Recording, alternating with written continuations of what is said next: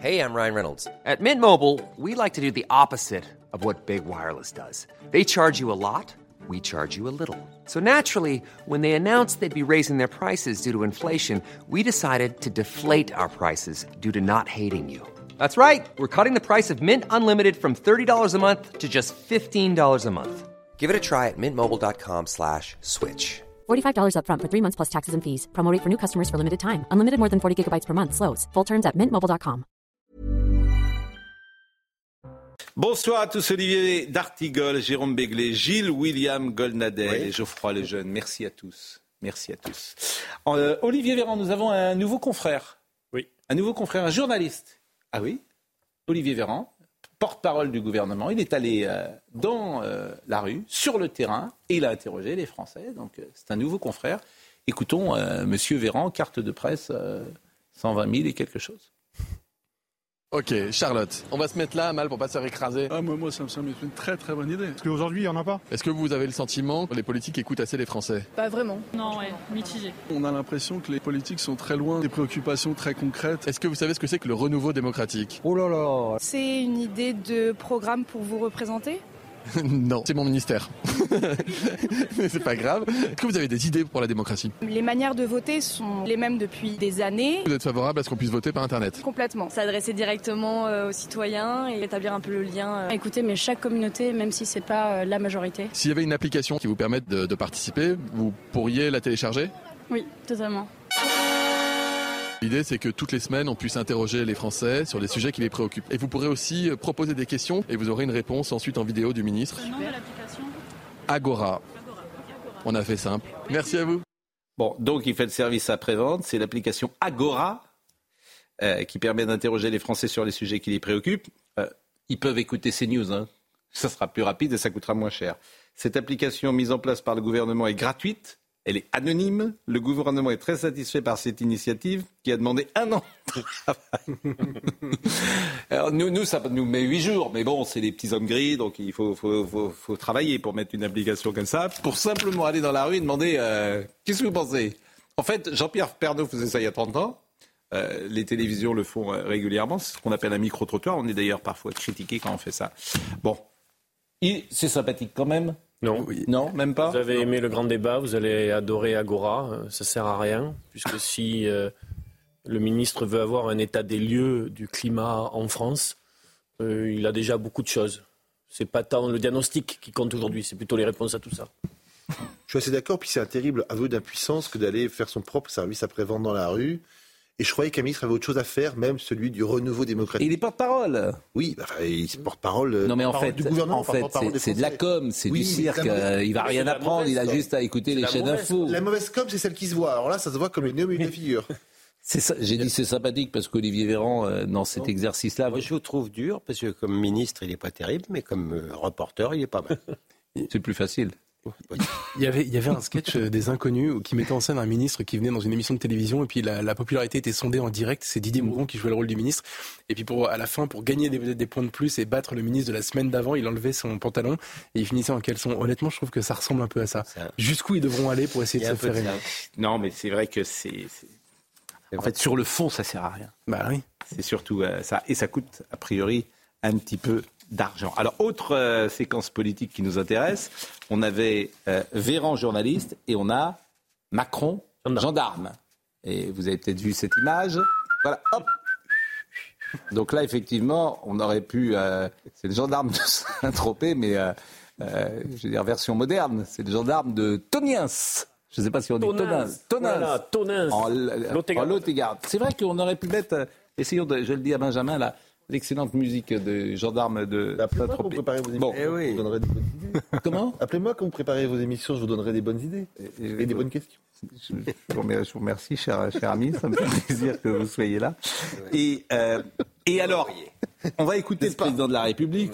On va écouter le président de la République euh, parce que euh, c'est, la séquence que vous allez voir est formidable. Le journaliste euh, lui dit euh, les gens ont quand même un sentiment de, d'insécurité. Et vous avez le président de la République qui va répondre, qui dit non, c'est pas un sentiment, euh, c'est une réalité. Et en fait, c'est, euh, inversé. C'est-à-dire que dans le temps, c'était des journalistes qui disaient à M. Dupont-Moretti, par exemple, il y a de l'insécurité. Ah non, non. C'est un sentiment. C'est dire le chemin parcouru ces derniers mois. Voyez cette séquence sur euh, le sentiment d'insécurité. Durant les 20 dernières années, on a fermé plusieurs centaines de brigades. Qu'est-ce qui, s'est- passé? Beaucoup de nos compatriotes qui vivent dans les petits villages et ailleurs disent on voit plus de, on voit plus nos gendarmes. Et on a ce sentiment d'insécurité. Oui, parfois pas qu'un sentiment. Il y a- de l'insécurité parce qu'il n'y a pas assez de présence. Ça veut dire qu'aujourd'hui, on a Et un donc, problème nous- de sécurité en France, en milieu rural? Mais nous avons un problème de sécurité partout dès qu'il n'y a pas de présence. C'est pour ça qu'il fallait en remettre. Vous voyez, il y a tout dans cette séquence. Le journaliste, il a intégré la doxa. Il le fait malgré lui, d'ailleurs. Le, euh, je veux dire, le- bah oui, il le fait naturellement. Il le fait pas sans. Il, il, il y- il y pense pas. Parce qu'il est bombardé depuis 20 ans. on, on lui dit il y a un sentiment d'insécurité. Donc quand il pose une question, il dit Oh, et puis il y a un petit sentiment d'insécurité. Ah non, en fait, il y a juste de l'insécurité. Donc tous les mots ont été je piégés. crois, je crois qu'effectivement, la formule convenue, c'est le cas de le dire, c'est un sentiment d'insécurité. Il Plus va maintenant. Pas, ça va- il va pas dire il y a de l'insécurité. Il pense, il pense inconsciemment que ça serait un peu brutal.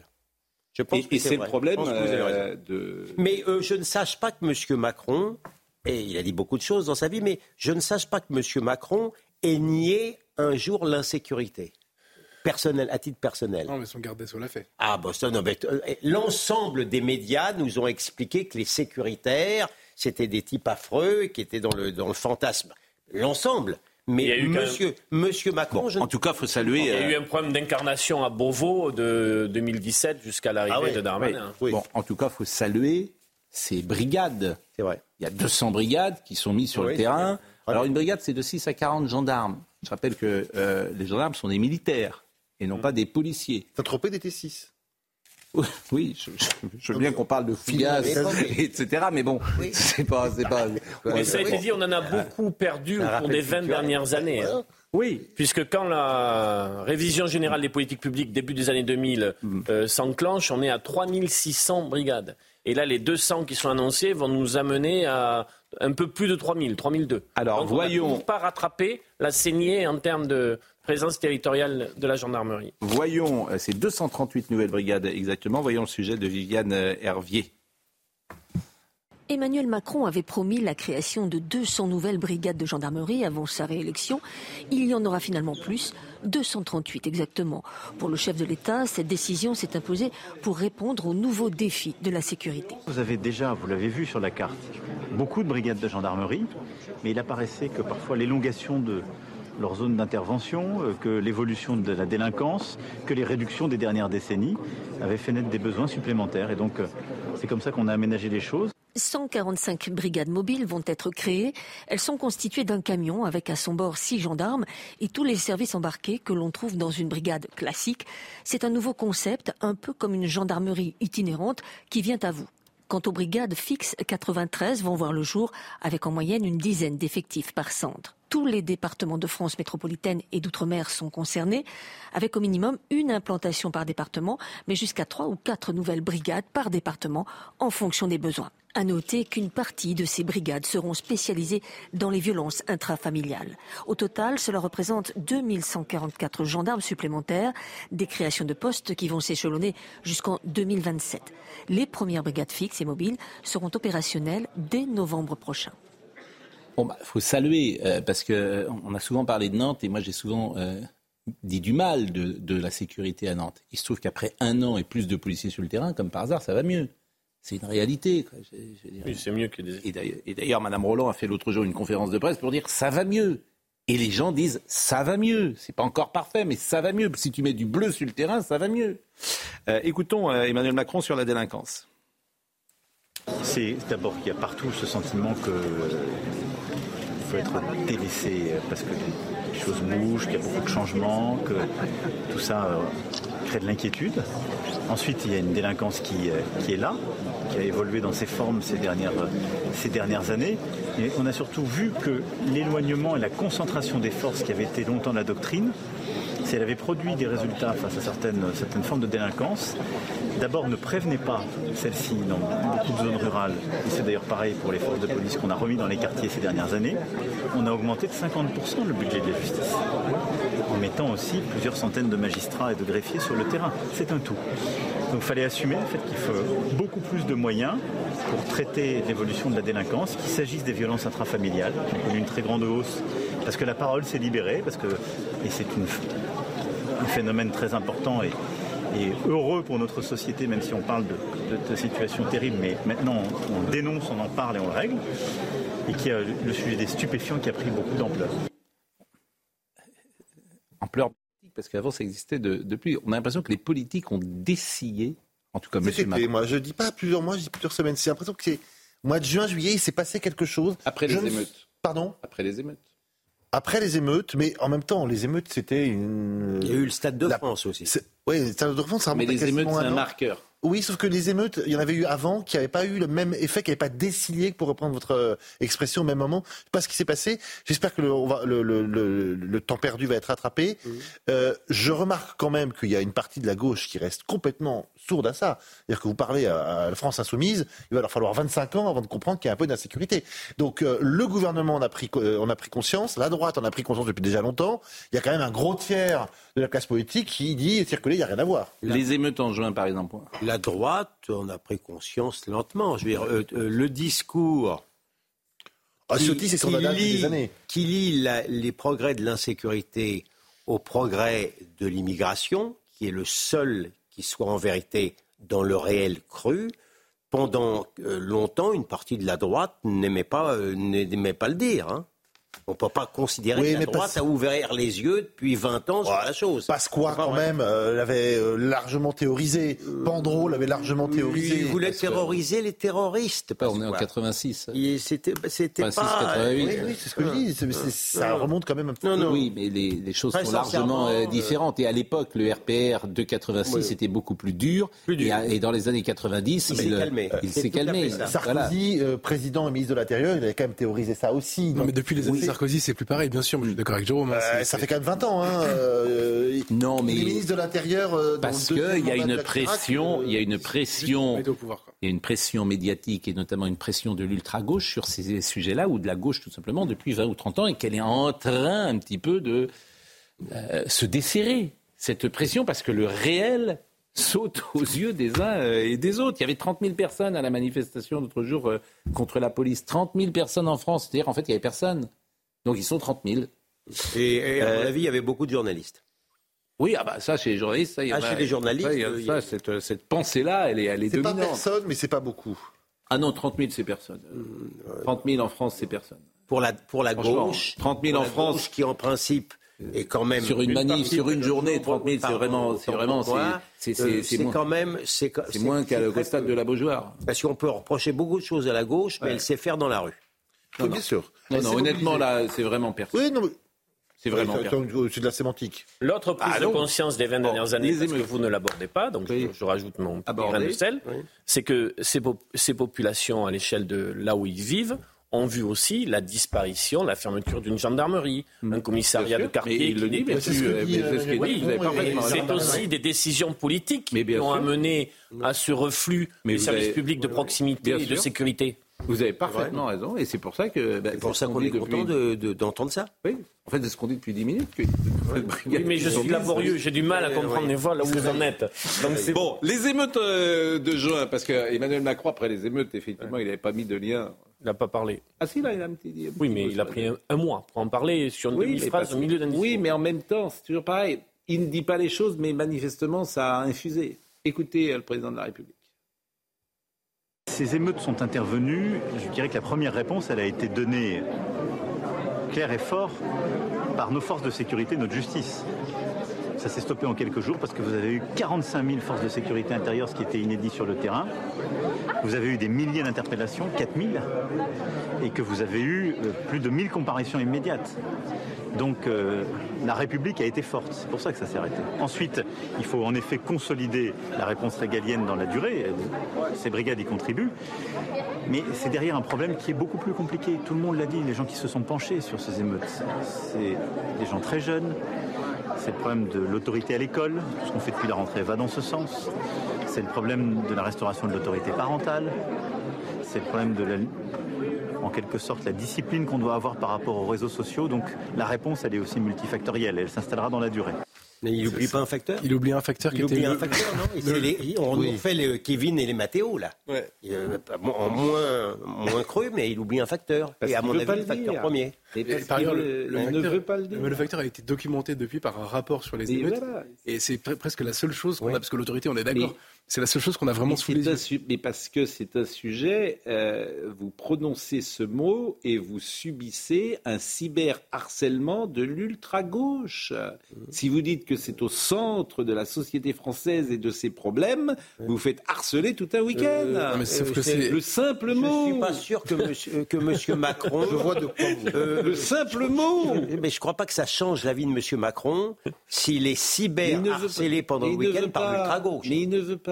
Ils ne veulent pas. C'est ça le Je manque pense de courage. craint plus la presse. C'est pas, c'est pas l'ultra-gauche. Enfin, pour autant que ça soit différent. Mais il Je rajouterai un facteur Voilà. politique, euh, Gilles William. Oui. C'est que oui. sa majorité est quand même largement issue de la gauche. C'est qu'elle est trop vite sur ces sujets. C'est vrai. Ah ben, excusez-moi. Euh, Et, et si, non. en fait, c'est toujours la même chose depuis 1981. Non, depuis 1984, puisque c'était l'élection européenne de Le Pen. L'important pour la classe politique, c'est surtout de ne pas dire la même chose que le- la, ma- la maison Le Pen. C'est Voilà. C'est ça le plus important. C'est la ligne. Donc tout ce qui a été dit dans ce pays depuis 1984, c'était surtout fallait pas faire la, la même chose. Parce que vous faites le jeu de Le Pen. Bon, bah, d'accord.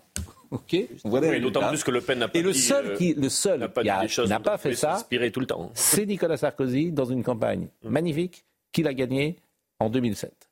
Et il est à 1000 Front National à 5%. C'est le seul. Autrement, personne n'a voulu le faire. Euh, on a terminé sur Emmanuel Macron. Peut-être un mot sur Nîmes, parce que Nîmes, c'est ce que vous dites. C'est-à-dire qu'à Nîmes. Il n'y a plus rien. Mais oui, dans ce quartier Pissevin, c'est là que euh, qu'on avait suivi, parce qu'il y avait eu quand même. Une honte absolue. Ben, bien sûr que c'est une honte absolue, vous avez parfaitement euh, raison. On a enlevé l'accueil périscolaire Voilà. de Somaya. Vous allez voir le sujet de Somaya Lalou, mais ça c'est invraisemblable. Même, je n'arrive même pas à comprendre symboliquement comment ils peuvent laisser faire ça. Pissevin, toutes les caméras ont été sur Pissevin. Oui. C'est euh, un lieu où il y a de la drogue, euh, de la sécurité. Et qu'est-ce qu'ils font? Ils enlèvent des gens. Vous voyez le Ça, c'est les élus locaux. hein. Oui, bah, ils sont pas malins. Ouais. Voyons le- le- le sujet. C'est un nouveau recul du service public dans le quartier de Pissevin à Nîmes. Dès aujourd'hui, le créneau d'accueil d'enfants gardés en crèche, en périscolaire ou en centre de loisirs est réduit d'une heure au total. écœurés, énervés.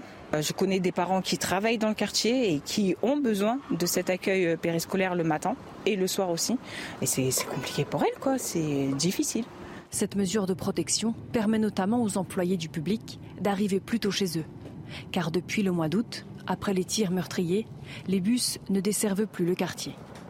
Pour certains habitants, ces décisions sont un aveu de faiblesse, ce que réfute Franck Proust, le président de Nîmes Métropole. Il n'y a ni abandon euh, ni soumission. Euh, il y a une problématique qui est difficile à, à résoudre. Il faudra certainement beaucoup de temps pour remettre un, un peu d'ordre. Ce qu'on peut faire aujourd'hui, c'est un dialogue constant. On ne résoudra pas tout par des- la, la multiplication des forces de l'ordre. Un constat qu'Alain Lorjas, président du comité de quartier de Pissevin, ne partage pas. Nous, on est pour la présence euh, de la police de proximité. Parce que finalement, quand la police arrive sur un quartier, c'est des opérations coup de poing. Ils n'ont aucun contact. Il faut qu'ils aient un contact avec la population. Depuis le mois de juin, une quarantaine de policiers de la CRS 8 et une trentaine de policiers sont déployés pour le retour à l'ordre. Il faut préciser que l'accueil périscolaire, c'est ce qui permet de s'attaquer aux inégalités sociales et scolaires. Ça permet de prendre en charge les enfants avant le temps scolaire et après le temps scolaire, parce que s'ils ne sont pas dans cette enceinte-là, ils peuvent être dans des réalités où euh, l'accompagnement, euh, les difficultés de la vie quotidienne font que la vie est plus dure pour eux que pour d'autres gamins. Donc c'est essentiel. Mais et ça se joue dans ces années-là. Mais je, je- je n'arrive même pas à comprendre, d'abord sur le fond et sur la forme. Ah, moi, je peux vous expliquer un peu. hein. C'est pas que je défende ça, mais c'est quand vous avez un quartier qui est en pro- un quartier qui en fait échappe complètement euh, à la règle commune, qu'il y a des, pas. des- Tu imposes la règle commune. oui, dans le meilleur des mondes, oui. mais mais est-ce que la logique, la première logique, c'est d'envoyer plus de services publics à cet endroit-là? Ah oui.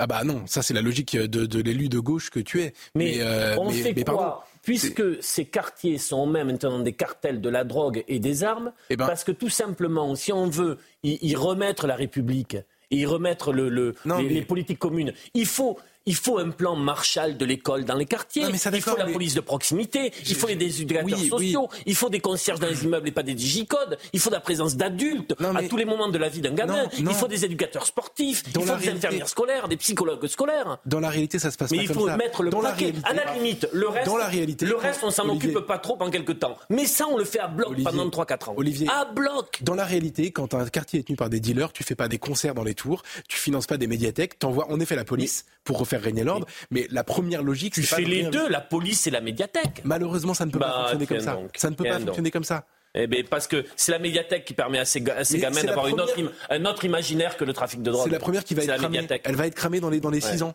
Moi, j'ai vu des gamins allant pour la première fois à la médiathèque. Non, mais c'est vrai qu'il y a, c'est vrai que dans- durant les émeutes, ils ont, Ah, mais oui. euh, ils ont tout cassé. Vous avez des, mais, mais en théorie, vous avez raison d'ailleurs. Par- Pardonnez-moi d'être bassement Ah, mais tu fais des choix politiques. Alors, vous faites Eh quel ben, tu fais des choix politiques. Donc ça, ça coûte C'est-à-dire- X milliards de plus par an Ben Vous oui, faites ben on y va. ben on y Non, mais sur le fond, là où Olivier a raison, Mais c'est que voilà, c'est qu'il n'y a qu'une chose qui est sur laquelle on pourrait tous être d'accord, c'est l'éducation. Et quand il dit plan Marshall de l'éducation nationale, c'est le grand, évidemment, chantier qu'il faudrait faire. On va marquer peut-être une pause. On a beaucoup de choses à vous parler. Euh, on a beaucoup de choses, oui, à évoquer. Dont on va vous parler. Dont on va vous parler. Je crois que c'est pas À très vous franc. dire, allez, essayez, Oui. à vous dire. À vous À dire. causer. Euh, Il y a le président Sarkozy qui s'est exprimé ce matin sur euh, RTL. Euh, vous écouterez, on va reviendra évidemment sur euh, Gérard Depardieu. Alice Coffin, hier, euh, qui a été... bah Oui, a fini par l'aimer parce que c'est tellement contre-productif que mais je trouve que c'est moi, bien. mais moi j'avais fait une interview avec Alice Coffin, je l'avais trouvée euh, très agréable. Ah ouais Moi, j'ai débattu longtemps avec elle, elle est très agréable. franchement, d'une position Ah. extrêmement radicale, mais intelligente, Aimable. sympathique et pas insultante. Euh, elle a des déclarations. euh, Bah, elle n'était pas dans, dans l'échange. Après, elle est radicale. Et elle est- ah, hier, elle a été molestée par trois membres du euh, service d'ordre du Paris Saint-Germain. molestée. C'était molesté, oui. Donc c'était trois hommes et un coffin. Eh bien, on en parlera Oui. tout de Oh là suite. là, Non, mais il faut avoir des références cinématographiques que M. Dartigol. parlera. Même moi, j'aurais pas osé. hein. On en parlera. Pourtant, je j'ose tout, c'est à ça qu'on Mais non, c'est le service d'ordre. C'est le service d'ordre du PSG, franchement. Voilà, le service d'ordre du PSG, euh, l'image qui a été donnée n'est pas Ah bon, très bah, je sais bonne. pas, Non. on- Ah, vous la verrez. enfin, voir avant c'est- de condamner, voilà. Alors euh, évidemment, elles n'ont pas à mettre une banderole, bien évidemment, mais Vous auriez préféré qu'il passe coffin-coffin avec elle? Voilà. oui. Bon, allez. La, la- peut avoir de la publicité s'il vous plaît? La pause, la pause, s'il ça vaut mieux. La pause, la pause. Bon, Gérard Depardieu, c'est vrai qu'on en a beaucoup parlé euh, hier. La, la lettre est tombée vers 18h. Il s'est exprimé pour la première fois dans une lettre ouverte euh, dans les colonnes du Figaro. D'abord, je trouve que cette lettre est Très bien. remarquable Remarquable. parce qu'elle est sobre, euh, très bien écrite, Très. émouvante, bien évidemment. Je ne peux plus consentir à ce que j'entends, ce que je lis sur moi depuis quelques mois. Je croyais m'en foutre, mais non, en fait non. Tout cela matin, pire encore, euh, m'éteint. Il a été mis en examen le 16 décembre 2020 pour viol et agression sexuelle après la plainte de Charlotte Arnould qui avait dénoncé fin 2018 deux viols au domicile parisien de la star. Il rapporte que cette jeune femme est venue chez lui une première fois, qu'elle est revenue une deuxième fois et qu'il n'y a jamais eu de, violence. Et c'est lorsque cette jeune femme a demandé de chanter avec lui euh, Barbara qu'à ce moment-là, elle a porté plainte. C'est en tout cas ce que dit euh, Gérard Depardieu. Je lui ai demandé de venir ce soir. Je l'ai eu cet après-midi euh, au téléphone. Euh, Anne Fuldal l'avait eu également. C'est un homme touché, blessé, euh, euh, qui euh, répond qu'il est si émotif, au fond, qu'il ne peut pas venir sur un plateau euh, de télévision. Parce qu'il est euh, blessé, touché, disons-le. Alors Maxime Lavandier, euh, je vous propose de voir ce, sujet, et puis on écoutera évidemment euh, la plaignante également, et l'avocat de la plaignante qui a exprimé, regretté la prise de parole de Gérard Depardieu. Des manifestations devant les théâtres dans lesquels il se produit, une fin de tournée annulée. Touché par cette affaire, Gérard Depardieu prend la plume et réfute ces accusations. Jamais au grand jamais je n'ai abusé d'une femme. Faire du mal à une femme, ce serait comme donner des coups de pied dans le ventre de ma propre mère. Le comédien, provoquant, débordant et parfois grossier comme il se décrit, se défend, affirmant que la relation avec Charlotte Arnaud était consentie. Il n'y a jamais eu entre nous ni contrainte, ni violence, ni protestation. Elle voulait chanter avec moi les chansons de Barbara au cirque d'hiver. Je lui ai dit non. Elle a déposé plainte. Gérard Depardieu dénonce un lynchage orchestré par les médias. Alors, me dit-on, elle était sous emprise. Mais on est tous sous emprise. Si elle a été sous emprise, c'était sous sa propre emprise. Elle n'a jamais été sous mon emprise. Une affaire loin d'être terminée, comme la comédienne. 13 femmes ont également témoigné contre lui pour des faits similaires. Son avocate a réagi, l'avocate de la plaignante. Je suis choqué et scandalisé parce que M. Depardieu dit exposer sa vérité, mais c'est certainement pas la vérité de Charlotte et ce ne sera certainement pas celle qui sera retenue par la justice. C'est maître Karine Durieux-Dibolt. Euh, C'était la fille d'un ami de M. Depardieu qui l'a portée sur ses genoux quand elle était bébé. Il y avait donc un lien de confiance et paternel à son égard. C'est lui qui l'a invitée pour savoir comment euh, elle allait. Et dans ces circonstances-là, on ne s'attend pas au bout de dix minutes à subir des actes sexuels. M. Depardieu n'est pas le protecteur des femmes qu'il prétend être quand il est accusé par 15 femmes de violences sexuelles. Et il dit qu'il n'est ni un violeur ni un prédateur car ce sera à la justice dans ça, ce sera à la justice d'en décider. Donc c'est toujours des situations particulièrement compliquées parce que je me demande d'ailleurs comment les enquêteurs font parce que c'est parole contre parole. Comment euh, Mais non, mais écoutez, euh, il est présumé innocent. Je ne sais pas combien de temps il faudra que je le dise, et je réprouve le fait que quand vous êtes aussi célèbre que lui, il puisse y avoir légalement une publicité euh, sur ce genre d'affaires. Au moins, en tous les- parce qu'on en parlait même avant sa mise en examen. Mais qu'est-ce qu'il faudrait faire Non, attendez, c'est pas. Non, mais je suis quand même surpris que mon excellente consoeur ne, ne dénie même à, à Gérard Depardieu le droit de donner sa version. Il manquerait plus en plus qu'on lui mette un baillon. C'est parole contre parole. Vous n'en savez rien, je n'en sais rien. La réalité, elle est là.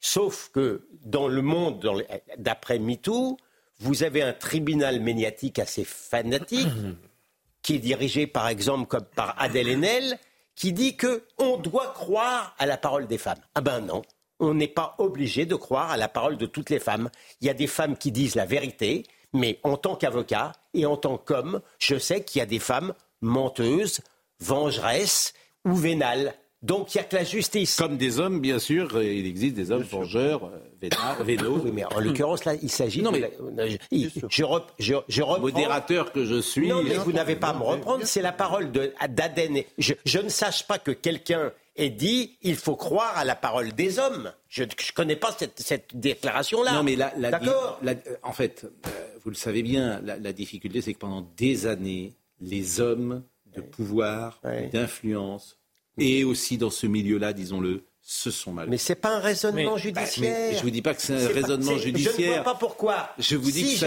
c'était une Depardieu- réalité. Si Gérard Depardieu ou, ou, ou de, de- tas d'autres hommes qui, eux, ont fini par être innocentés. Je pense à Harry Habitant. Hmm. Mais le- non, Ouais. Harry Habitant, il est aujourd'hui témoin assisté. Oui. Il a été mis en examen, mais ce qui est intéressant, c'est le cas Luc Besson. Luc Besson, Ou Luc qui a été, Besson. euh, plein. Donc, je pense- je non-lieu. pense- Kevin Spacey. Donc, pourquoi ces gens-là-. Et, pardonnez-moi, Benjamin Mendy. Benjamin Mendy, c'est absolument passionnant. Et en Joueur de football. Et Johnny Depp. Non, mais Bon, non mais et pardon. Est-ce qu'on peut répondre à Au nom de Eh oui, quoi oui, on peut Non, mais au nom de quoi Gérard Depardieu ou les autres qui ont été Mm. innocentés paieraient par rapport au phénomène MeToo, par rapport à ce que vous dites Mais j'aimerais répondre sur MeToo. Contrairement à vous, je préfère l'époque après MeToo, Ah. euh, avec les excès qu'il faut dénoncer, que l'époque avant MeToo. Pourquoi Tout simplement parce que la situation faite à de trop nombreuses femmes avant MeToo était inacceptable. Dans les milieux de pouvoir, en effet, économiques, artistiques, journalistiques, médiatiques, on sait très bien qu'il y a des personnes dont il ne, il ne sera jamais question parce que leur comportement était réprochable. Et on sait très bien qu'il y a d'autres personnes, ça se sait, euh, qui n'avaient pas ce comportement irréprochable. Le ça se sait, Les- je termine, paraît, je euh, termine. Les plaintes concernant Gérard Depardieu, que moi j'adore comme artiste, quand il chante Barbara, ça me touche énormément. J'ai revu Buffet froid dernièrement, je l'adore. Reste que peut-être que son comportement, c'est à la justice d'en décider. Et je regrette que dans son texte, il n'y ait pas une demi-ligne là-dessus. N'a Mais parfois comment pas- la justice peut-elle décider? Mais tout simplement, euh, dans certains cas, pour certains cas, quand c'est le même mode opératoire, sans que les victimes aient été en contact, ça fait sens. ce, qui, ce qui, sur l'affaire de Pardieu, Il y a un cas qui, qui est très médiatisé. Après, j'ai regardé un peu. Les autres plaintes, c'est des choses un peu différentes. Reste que ça dessine un, un, un comportement, Mais, peut-être. euh, je vous assure, Pardon, soyez- peut-être, soyez alors que je l'adore. Hein. Vous- Mais oui. Non, mais mais oui, oui, enfin, c'est un déchirement. on, on va pas, on va pas s'exprimer sur une affaire. Ça, il n'y a pas de fumée. Non, mais vous êtes d'accord Non, mais- On fumée va- sans feu. on va pas- Il n'y a pas de fumée sans Non, mais vous pouvez vous interroger. Ouais. Comment dire C'est très délicat ces sujets-là. Oui. Simplement, vous avez une jeune femme euh, qui vient voir Gérard Depardieu J'entends bien, là, ouais. et qui revient. Mais moi, je dis Vous pas- avez le droit de d'être sur simplement de, de souligner ça, Ah oui, oui, oui. sans sans vouloir euh, prendre euh, Non, parti et, sans qu'on a le droit, c'est qu'on a le devoir. et, sans- et sans conclure. Je ne Sans parlais pas de conclure. ce cas précis. Et sans- Bah oui, mais moi, c'est Ah, ennuyeux parce que moi, je parle de ce cas parce que là, précis. c'est la justice. Oui, mais il est mis en examen, dire. c'est-à-dire qu'il ne peut plus travailler. Et ça, Il ne peut plus travailler depuis avec ça. 2020. C'est Je ça. ne suis pas d'accord avec ça. deux Il ne peut plus travailler depuis choses 2020. brèves. D'abord, qu'un excès en remplace un autre, je suis pas sûr que ce soit un progrès. Quel que Vous soit préférez l'excès. avant MeToo, tant mieux. Je- Ne me faites pas dire ce que je n'ai pas dit. Bah, moi, je le dis. Qu'un excès en remplace un autre, c'est pas bien. Par ailleurs, et Pascal a esquissé, Gérard Depardieu est pour ainsi dire au chômage depuis deux ans. Bien sûr. C'est-à-dire qu'il ne reçoit plus de Stario. On fait plus tourner dans Ça, des je films, suis, il euh, ne tourne plus C'est fini. avec son spectacle sur Barbara. C'est qui est fini. un Je suis en désaccord avec ça. Est-ce que cette mort sociale est pour un présumé innocent, comme l'a très bien dit Maître d'accord. est quelque chose qui est acceptable Non. Insupportable. Non. Et est-ce qu'on doit Non, et je euh, rajouterai pas de rajouter des, Non. des- Insupportable. rajouter des, des- des tombereaux de hum ou de Et détritus sur- sa figure pour encore l'enfoncer un peu plus Et il y a une chose qui est détestable dans l'époque d'après MeToo par rapport à l'époque d'avant MeToo, c'est que c'est il y a une justice qui s'est qui s'est inventée, qui s'est substituée à la vraie justice. On- je reprends les exemples dont on a parlé. Benjamin Mendy, il était footballeur à Manchester City, maintenant il joue à Lorient. J'ai rien contre Lorient, mais c'est pas le même niveau. Kevin Spacey, il a été effacé d'un film qu'il avait tourné. Ils ont remplacé son rôle par un autre acteur pour que le film sorte sans lui. Et, pour- Euh, et ces gens sont innocents. et Il a raison. raison. Harry. Harry Habitant, qu'on l'a décrit C'est comme un violeur, bien invétéré, etc., qui maintenant n'est plus que témoin assisté. On verra la suite.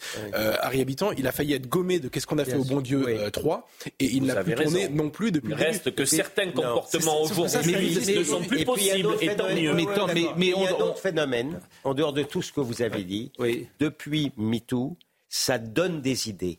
Ça incite, ça incite certaines femmes mal intentionnées à porter plainte ou à faire du bruit ou à monnayer éventuellement leur non-plainte parce qu'elles savent que depuis Et que fais-tu MeToo- des véritables victimes Bon, mais, mais je ne te dis pas, je, je ne dis, il n'y a, pas de monde, il y a pas de monde idéal. William. Euh, au- contrairement à ce que certains pensent, il n'y a pas de monde idéal. mais je suis loin de penser que MeToo et ses excès Hmm. euh, ont, ont fait que le monde est plus beau aujourd'hui. Loin. Euh, c'est là que je ne partage pas tout à fait. Avis. non, c'est formidable. Moi, je c'est renvoie, merveilleux. je renvoie non. les deux excès. Non, non, dans non, la même, non, c'est pas euh, la même chose. Non, vous pouvez pas renvoyer. Je suis désolé Ah de bon vous le dire. Non, C'est beaucoup le- mieux maintenant. Ah, le Non, c'est pas mieux le- maintenant, pas mieux. Non, mais vous parlez tout le temps, Gilles William. Eh oui, mais oui, mais euh, Le monde d'avant MeToo est horrible. Mais d'accord. Mais Pour le les monde- femmes. mais le je suis monde est désolé de horrible vous le de dire. manière générale. Non. Mais le le monde de d'avant MeToo est horrible pour les femmes avant. Bon, C'est enfin, si vous trouvez merveilleux Je suis désolé de vous le dire comme ça. Le nombre de chantages, Ah oui, le nombre de chantages tu qui existent depuis MeToo, vous les ignorez, vous. Gilles William, le monde, le monde euh, pour les femmes Oui. Euh, euh, que ce n'était pas convenable ce qui s'est passé, notamment dans les entreprises. Là, je parle pas. Personne ne dit ça, Pascal. Personne, Et- et personne, si je peux me personne permettre, Pourquoi personne ne dit de ça dire que c'était convenable ce qui se passait avant. C'était abject, c'était Ben oui, dégueulasse. mais- ben, mais je ne mais- suis pas certain que. Notre le- ami Gilles William, euh, vous vous dites on est passé d'un excès à l'autre, non Non, en fait. Euh, si non. me Bah, Pascal, le monde, je crois Je pense pas. Mais le bon. monde, le monde d'après Aucune MeToo est horrible pour les femmes. Alors, aussi. en revanche, Pascal, le monde d'après MeToo, c'est il y a toujours autant de viols qu'avant. Ah, Euh, juste une petite chose. Plus. Ah, vous faites du bruit avec votre. Bon. Non, parce que je voulais le dire. Oui, mais apaisez-vous. Je, ça ne Je m'intéresse vais vous raconter une anecdote. Je vais vous raconter. J'ai passé le week-end avec des jeunes gens qui intègrent des grandes écoles. Oui. Bon, ils ont 19 ans. Les deux premiers jours d'intégration, c'est à HEC Paris. Pendant deux jours, on ne leur a parlé que de ça. Bah oui. Comment vous devez vous conduire avec les femmes? Qu'est-ce que vous devez faire avec les femmes? Qu'est-ce que vous devez faire si une femme, vous êtes en soirée et que cette femme est alcoolisée? Vous ne devez pas aller vers elle. Parce que ça se passe comme ça aujourd'hui. Et ce jeune Jean, ce jeune homme que j'ai vu, était lui-même. euh, Alors, très clairement d'ailleurs, il m'a dit Moi, je n'aurai aucune aventure dans ma promo. Et vous trouvez que c'est un progrès, ça? Vous pensez, Ça m'interroge. vous pensez Ça m'a que ce interrogé. monde- Je suis d'accord avec vous. pensez que ce monde sans plaisanterie, Je suis d'accord avec vous. sans plaisanterie, sans Patrick Sébastien possibilité de drague, Je suis, je suis d'accord avec vous. et- Patrick Sébastien a dit quand il était à l'hôtel. Mais on le verra tout à l'heure. Ah bon, pardon. Ne, ne spoilez pas. Bon, Ah, je voudrais simplement, Gérard De- Depardieu, parce que Depardieu, euh, je, vous, je vous ai dit, vraiment, on a souhaité, avec Anne Fulda, qu'il connaît bien, on l'a appelé, etc. Anne aussi l'a appelé, puis il n'a pas souhaité venir. Et je voulais vous montrer une archive de Depardieu, qui montre pour laquelle il n'est pas avec nous ce soir. Parce que c'est des gens... C'est un artiste à fleur de peau, c'est un écorché vif. Et on est en 1991, il est au Fouquet, il vient de recevoir euh, le César euh, du meilleur acteur pour euh, Cyrano de Bergerac. Et c'est Jean-Paul Nicole, Nicole Cornu-Langlois qui l'interroge. Et vous voyez dans cette séquence tout ce qui est de Pardieu. C'est un, un- c'est un succès, comme dirait Cyrano, c'est un succès. C'est déjà pas mal. C'est énorme même. Et euh, les Oscars, on en parle? Nous, on ne sait pas. Bon, dans ce rôle, pour vous, qu'est-ce qui a été le plus fascinant dans ce rôle de Cyrano? Il ne veut pas me répondre, mais il va me répondre. Non, j'ai pas envie de vous répondre, parce que, je- parce que d'abord, je trouve c'est magnifique, et puis que quand, quand on, on- on- bon, vous me prenez comme ça sur Mais une, oui, sur une émotion, et, bon, moi, je suis, je suis incapable de répondre à cette émotion. Il est évident, c'est évident que tout, tout est juste, tout est juste, mais je suis incapable de répondre. Non, je n'ai pas à m'expliquer de ça. Je ne peux pas m'expliquer. Euh, c'est magnifique quand ça, ça vous tombe sur la gueule. Euh, mais c'est tout. Bon. Euh, un Oscar, les choses, les nominations, les choses, tout ça. Ça, ça aussi, c'est beau. Je suis tellement fier que ce soit avec Cyrano de Bergerac et avec un verbe comme celui-là. Euh, bon, bah, c'est tout. Je trouve que c'est tellement Oui, d'ailleurs, vous avez rendu hommage à Edmond Rostand euh, tout à l'heure. C'est donc c'était tout de même quelque chose de, de très très important pour vous. Mais oui, bien sûr, oui. C'est, absolument incroyablement important de pouvoir dire je t'aime, de pouvoir le dire. Non, c'est. Je, je- Et, et de mourir comme Cyrano, ça aussi c'est important. mourir, euh, enfin, ça, il vaudrait Non, j'allais dire comme. Cyrano, parce que la mort de Cyrano, c'est un, c'est un des plus grands moments du, euh, euh, de la pièce et du film. Et tout le monde a reconnu que vous étiez génie- particulièrement génial là-dedans. Moi, je ne suis pas un fanatique de la mort.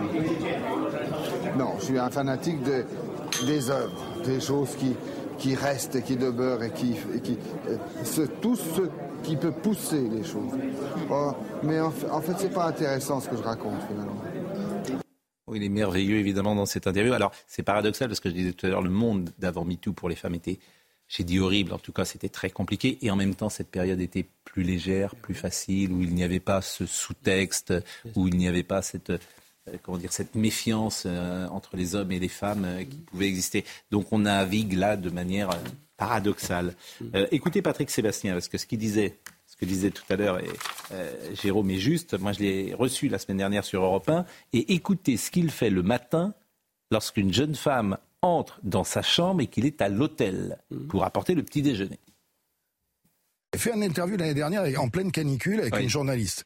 Et au bout d'un moment, il faisait très chaud. J'ai dit, il fait chaud. Et elle m'a regardé avec avec un regard noir. Elle m'a dit, ça suppose que j'enlève mon chemisier? J'ai dit non, je- il Oui, fait chaud. bah, effectivement, c'est- c'est on bien en sûr. arrive. Oui, je suis d'accord avec Tu vois, on en arrive je à des excès contraires. On en arrive au fait que mon avocat m'a dit, Patrick, à l'hôtel, quand on t'apporte le petit déjeuner, filme. Et aujourd'hui, quand on m'apporte le petit déjeuner dans ma chambre, je filme pour prouver que je n'ai fait aucun geste déplacé, parce qu'il me dit si la fille sort en criant, t'as perdu. Alors, évidemment, c'est pour des personnalités aussi fortes, connues que Patrick euh, Sébastien. Pas seulement. Pour des hommes fortunés. Hmm. Ne, ne croyez pas ça du tout. Certes, le, quand vous êtes connu, c'est une faiblesse euh, supplémentaire, mais il suffit que vous soyez fortuné pour que vous soyez, je, je- je parle de, de ceux que je connais, pour que vous soyez euh, mis dans le cadre t- quelquefois d'un chantage. Si jamais... Enfin, vous, vous êtes de parti pris sur ces sujets-là Oui, pour non, vous mais- entendre à chaque non, fois. je- non, Donc, je- euh, il non, faudrait je- trouver une nuance. Non, j'ai Ah, pris parti. C'est pas pareil. Je suis pas de parti pris. Euh, J'ai pris parti. C'est pas la même chose. bah, Bah non, bah non. alors ça- Pardon d'avoir des convictions, pardon d'avoir de l'expérience aussi. Donc pardon de savoir qu'il y a des hommes, qu'il y a des hommes qui sont malheureux alors qu'ils sont innocents. Et moi, pour moi, Mais- un malheureux mais- mais nous- innocent, ça me va pas. Mais, mais nous sommes d'accord. Mais avant, c'était des femmes qui étaient. Mais, mais les, les Pardonnez-moi, et qui- viols- et qui ne le- disaient rien. Il y a plus de viols encore. La, il y a plus de viols encore. La réalité, elle est là. Si vous pensez que les viols ont diminué, c'est faux. C'est faux. Enfin, c'est faux. Mais seulement les viols en question Écoutez, aussi, c'est- c'est c'est la brutalité, c'est autre et chose. On va, on va, Bah on va oui. terminer là euh, notre euh, échange. Ça fait 35 ans que je travaille. Aujourd'hui, je suis désolé, dans une entreprise euh, comme euh, Canal, Hum. je pense que ceux qui imaginaient avoir des gestes déplacés avec les femmes ne le feraient plus aujourd'hui. D'accord. Voilà. Et ça, c'est décidé. Mais y en avait-il tant avant? Point d'interrogation, c'est une question naïve. Je... Jérôme, parle aux filles, enfin. Parle, parle, parle aux jeunes femmes avec qui on travaille depuis 30 ans, enfin. Non, mais en parallèle de Demande-leur comment ça se passait. Pascal, en, en parallèle de ça, elle peut Enfin. rentrer chez elle le soir toute seule sans être accompagnée. Et c'est pour ça que je Elles dis c'est paradoxal. Eh ben, c'est une donc, situation paradoxale. Et en effet, William a Alors raison, le nombre de viols effectivement, ce qu'elle dit, il y en a beaucoup qui disaient, mais moi je savais leur mettre une baffe et je savais euh, mettre tout le monde à 10 mètres. C'est ça que j'entends. Ils m'ennuyaient, ils me faisaient ça, mais je savais me défendre. Le problème, c'est celles qui ne savaient pas se défendre, parce qu'elles étaient ou timides, ou euh, plus réservées, ou, euh, ou plus intimidées, que sais-je. C'est ça que les femmes de- qui ont 50 ans racontent, ou 55 ans, me semble-t-il. C'est même- une certaine bourgeoisie Bon. hein, dont vous parlez. Ouais, c'est ça. Bon, Alice Coffin, vous voyez euh, juste la petite séquence tout à l'heure, euh, puisque, alors d'abord, elle avait mis une séquence hier au Parc des Princes de soutien à la jeune femme qui a été embrassée par le président euh, de la fédération en Espagne. Et elles étaient ensemble au match et elles avaient mis euh, une petite euh, banderole contre les violences sexuelles qui a été déployée au Parc des Princes, puis retirée violemment par la sécurité du stade. Une attitude qui a été dénoncée par les féministes, dont la conseillère municipale écologiste euh, Alice Coffin, qui en plus était blessée à la main. Je trouve qu'effectivement, il y avait sans doute une autre matière d'intervenir. Regardez la séquence.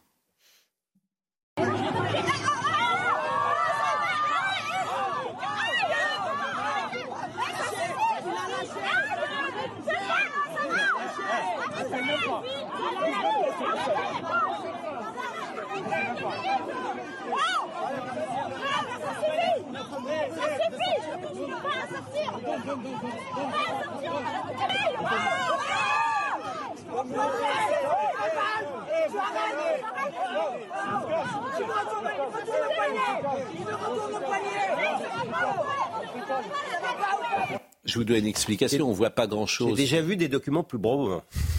C'est très sincèrement. Hein. Non, mais je vous donne une explication. Pourquoi? C'est qu'on est obligé de protéger euh, l'anonymat des, des, jeux- des- des gens de sécurité du PSG. Donc, à l'arrivée, c'est vrai qu'on voit pas grand-chose. Vous avez commencé à dire euh, les gens du PSG ont été brutaux avec, je sais pas, on, on veut lui enlever une, une pancarte. Je suis pas sûr que si elle veut pas, il y a forcément une résistance. euh, C'est compliqué. Je peux raconter une anecdote personnelle ou pas?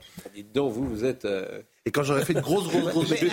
Bon, ouais. Quand j'aurais fait une énorme bêtise, c'est vous, je prendrais donc, comme un euh, Je dois reconnaître. Oh, non, mais on peut. non, mais vous êtes, vous êtes formidable. Non, mais je suis formidable. Je dois Enfin, vous avez trois bons hommes qui suis sur Alice, j'irai sur Alice. Coffin Alors, et vous me pouvez même pas. Non, mais- Non, attendez, je- moi je vais vous expliquer ce qui s'est passé.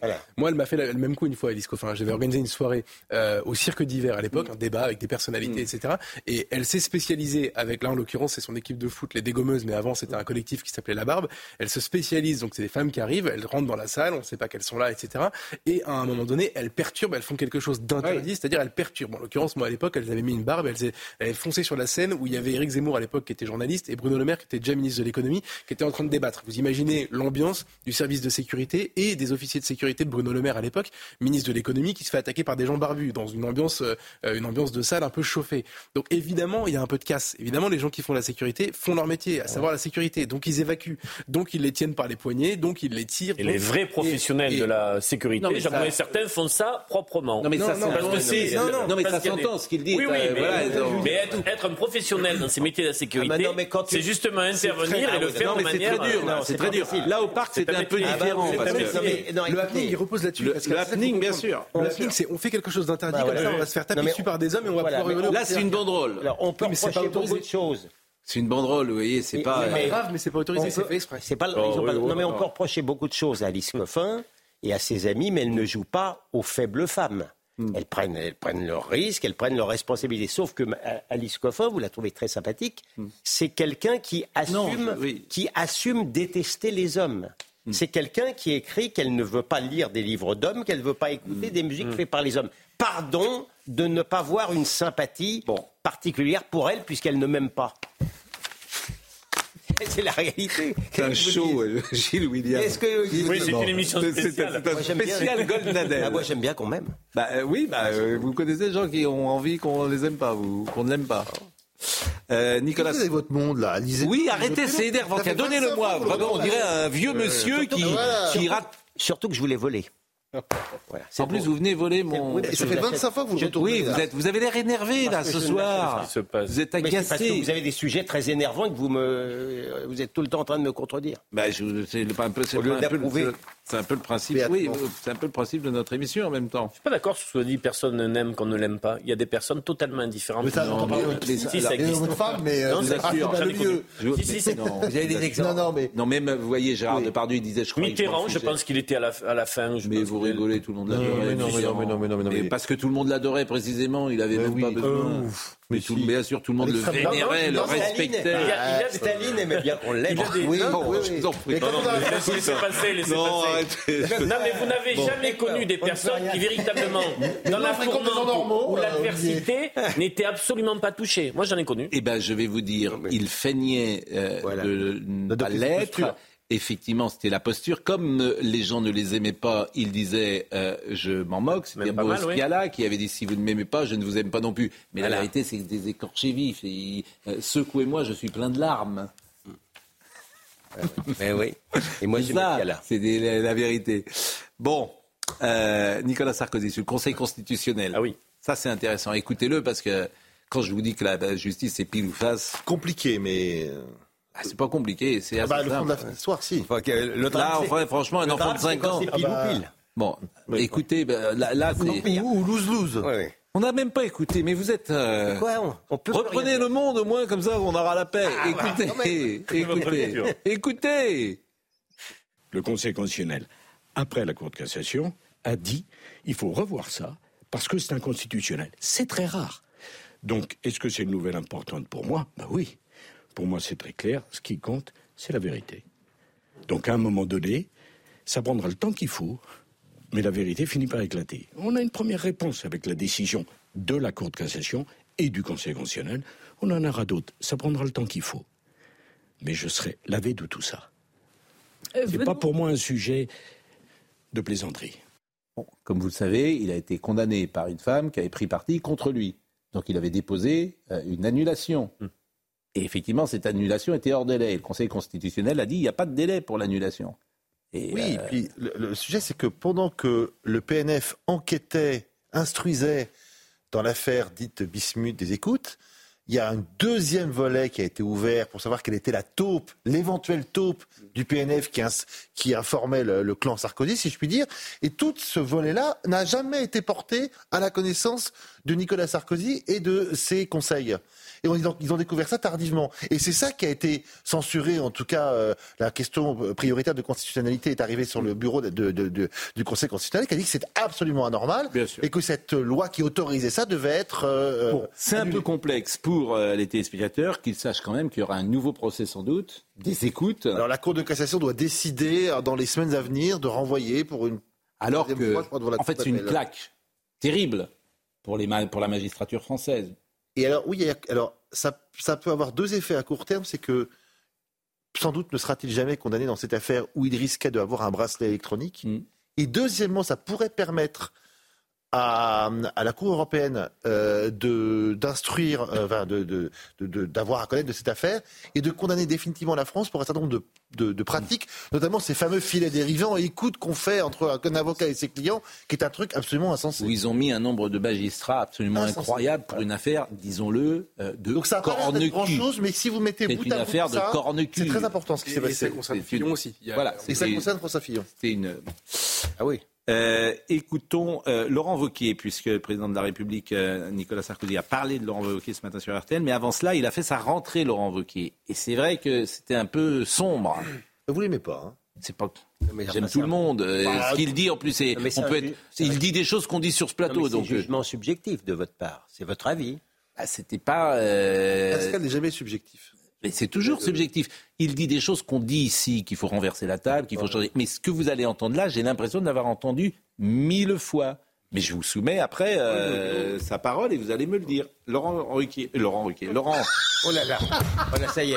Ah, ça c'est bon. Ah, ça, Ça y est, ça, c'est- magique. c'est dans la boîte. Ça, c'est dans la boîte, Ah, c'est bon, c'est enregistré. Vous rêviez du zapping ou vous l'avez On y est. Là, on y est. Laurent Il vous empêche Vauquier. de dormir, il- il- Non, C'est à cause de ça que vous non. critiqué. Le, le- ça y est, maintenant le. Laurent Ah, C'est la Vauquier. consonance Le subconscient. Oui. Mais pas du tout. Laurent. Wauquiez, Laurent même- Laurent est un charmant euh, confrère et je lui souhaite le, le- le meilleur le du possible. Bon allez, écoutez, soyez Ouais, gentils. vraiment. Il reste cinq minutes. Vous parlez, Eh, parlez. C'est vous qui parlez trop, regardez vous savez ce que vous dites. Oh, écoutez, franchement, c'est très, dé- c'est très désagréable. n'avait Laurent, pas, on n'avait pas le droit de pas le faire. Laurent Wauquiez. Si nous voulons gagner, il faut s'extraire du brouhaha et du tumulte. Il faut le faire parce que 2027 ne sera pas une élection présidentielle comme les autres. Ce ne sera pas, j'en suis convaincu, une énième conquête individuelle ou la satisfaction d'une ambition personnelle. Ce sera pour un pays épuisé par autant d'années qui l'ont amené à commettre tant d'erreurs l'heure du grand choix glisser définitivement dans le déclin ou y mettre un coup d'arrêt et remonter la pente. Alors il faut se réinventer. Il faut oser dire ce qui bloque et abîme notre nation. Il faut oser imaginer un nouveau modèle. Il faut prendre le temps, ce que nous ne faisons plus, d'écouter les attentes et les aspirations des Français, des attentes et des aspirations parfois contradictoires. Il faut renverser la table. Il ne faut pas emprunter les mêmes chemins et les mêmes travers. Et ne vous y trompez pas. C'est à cela que je vais consacrer toute mon énergie, vous conduire à nouveau vers un grand succès collectif.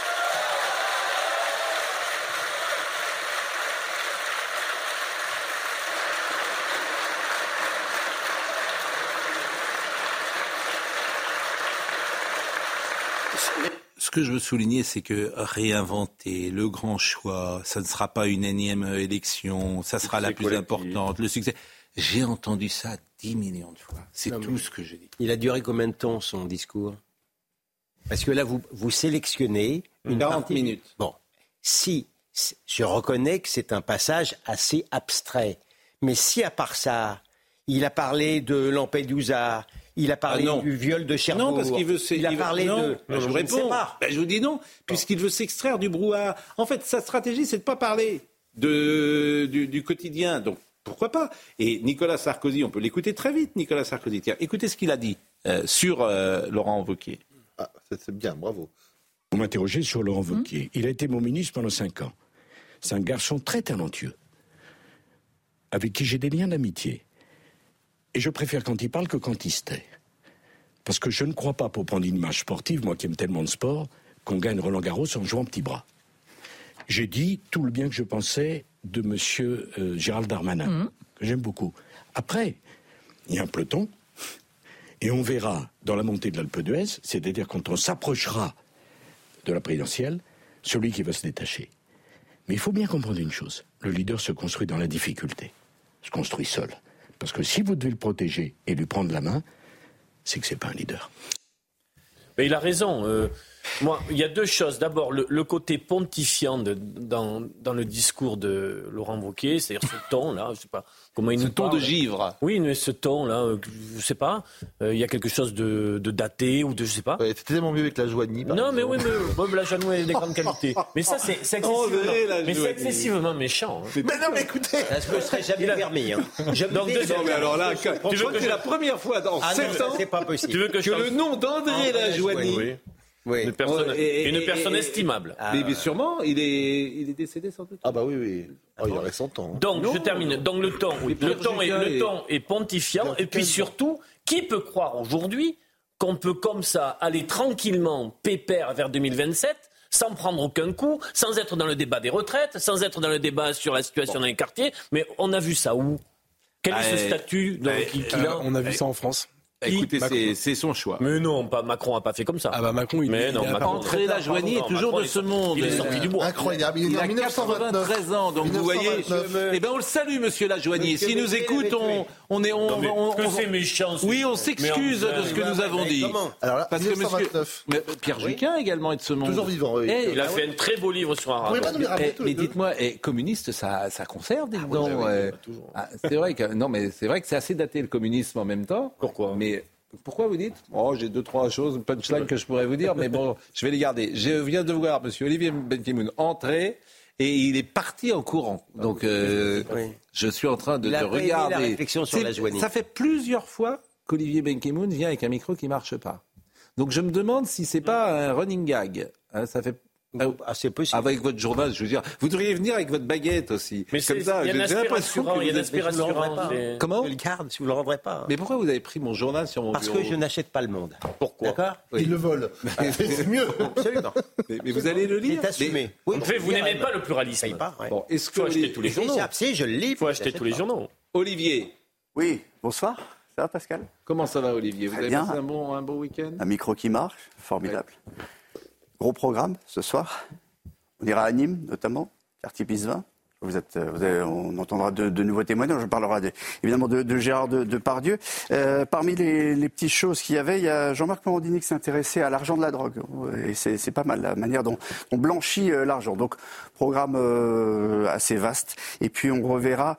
euh, au rayon des, des- des petites choses qui nous ont beaucoup plu, un échange que vous avez eu avec le docteur Cohen ce matin, il me Oui. semble, sur le steak bio. Oui, J'ai bien aimé. que- N'aimez pas le steak bio, semble-t-il. J'aime pas si j'en mange pas. donc Ouais, je bon, moi, je- je sais pas ce que vous steak mangez. bio, Moi, j'en mange. D'abord, c'est pas un steak. Je mange de la, de la saucisse végétarienne, c'est très bon. hein. Du bacon végétarien, c'est très bon. Mais c'est pas du bacon si c'est végétarien. Ça a le goût du bacon. Oui, bah, le faux gras, le faux gras, le goût du foie gras. Mais c'est tout. Bon, mais attends, Oui, faut faites comme vous voulez, hein. L'inviter, Mangez ce que vous vous voulez, mais ne dites pas que c'est mauvais. Non, moi, C'est je faux. ne dis pas que c'est mauvais. Je, je m'interroge sur le, sur le régime de Pascal Pro, qui ne mange jamais un légume. C'est tout. En tout cas, Non, c'est pas vrai. Les pommes dauphines, il peut vous en, vous en manger 2 kilos à un dîner. hein. J'étais témoin de ça, c'est incroyable. c'est le plus grand mangeur de pommes dauphines de l'Ouest. Jean-Luc Lombard était, Jean-Luc Lombard était à la réalisation. Abella euh, Bouka était à la vision. Merci à Yannick qui était au son. Benjamin No, Lucas Busutil et Florian Doré. Toutes les émissions sont à retrouver sur cnews.fr. Je félicite notre ami euh, Julien qui a gagné ce soir notre petit match Ah, vous en vantiez pas tout à l'heure. On est à 12,5. Excuse-moi, il est très loin. Ben, remonte. je le vois dans mon rétroviseur. mon la réalité. Je le verrai toujours dans mon rétroviseur. Passez une excellente soirée. Rendez-vous demain matin.